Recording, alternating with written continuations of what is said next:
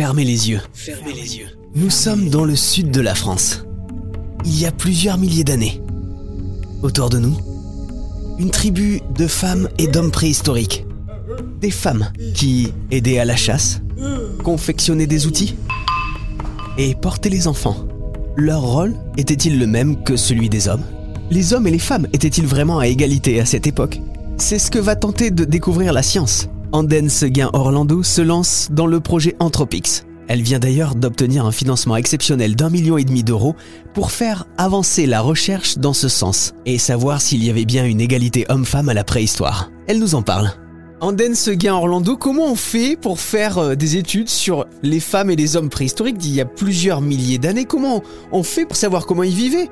Est-ce qu'on va faire des fouilles euh, sur des sites archéologiques? Est-ce qu'on est en laboratoire? Moi personnellement, je suis pas archéologue dans le sens où je suis pas archéologue de terrain. Donc c'est pas moi qui fais les fouilles, je collabore avec des archéologues dont c'est le métier euh, d'aller sur un site, euh, de, de faire les fouilles, de récupérer les ossements, de faire la documentation. On a des anthropologues qui eux vont analyser les ossements d'un point de vue physique, en fait, les regarder, les mesurer, les scanner, les prendre en photo, etc.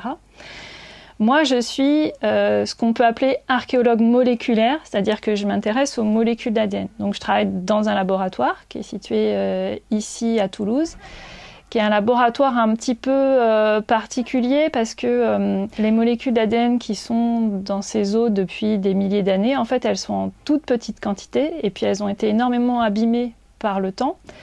Et donc, le risque qu'on a, c'est ben, de ne pas réussir à les récupérer ou euh, encore pire, de les contaminer par de l'ADN moderne.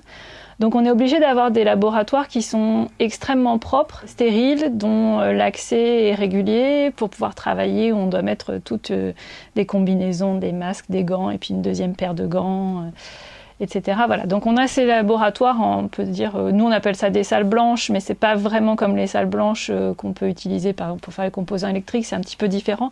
C'est des salles en fait qui sont propre de toute molécule d'ADN. Alors ces ossements sur lesquels vous allez travailler, on peut les dater? Ils ont quel âge et, à quel endroit ils ont été trouvés? Alors moi je m'intéresse surtout à la fin du néolithique et puis au, au début de l'âge du bronze. Donc on se situe, on va dire, par rapport à aujourd'hui, entre il y a 5500 ans et il y a 4000 euh, ans, 3500 ans à peu près. Donc c'est pas si vieux que ça. On peut faire des, choses beaucoup plus anciennes. Alors il y a des sites qui sont répartis un peu sur tout le territoire français. Pour l'instant, je travaille surtout euh, à l'échelle euh, à l'échelle de la France. Donc il y en a quelques-uns dans la région, donc aux alentours de, Narbonne ou de Montpellier. Puis il y en a d'autres plus dans, dans le bassin parisien. Donc là, on va se concentrer sur ce qui se passait en France.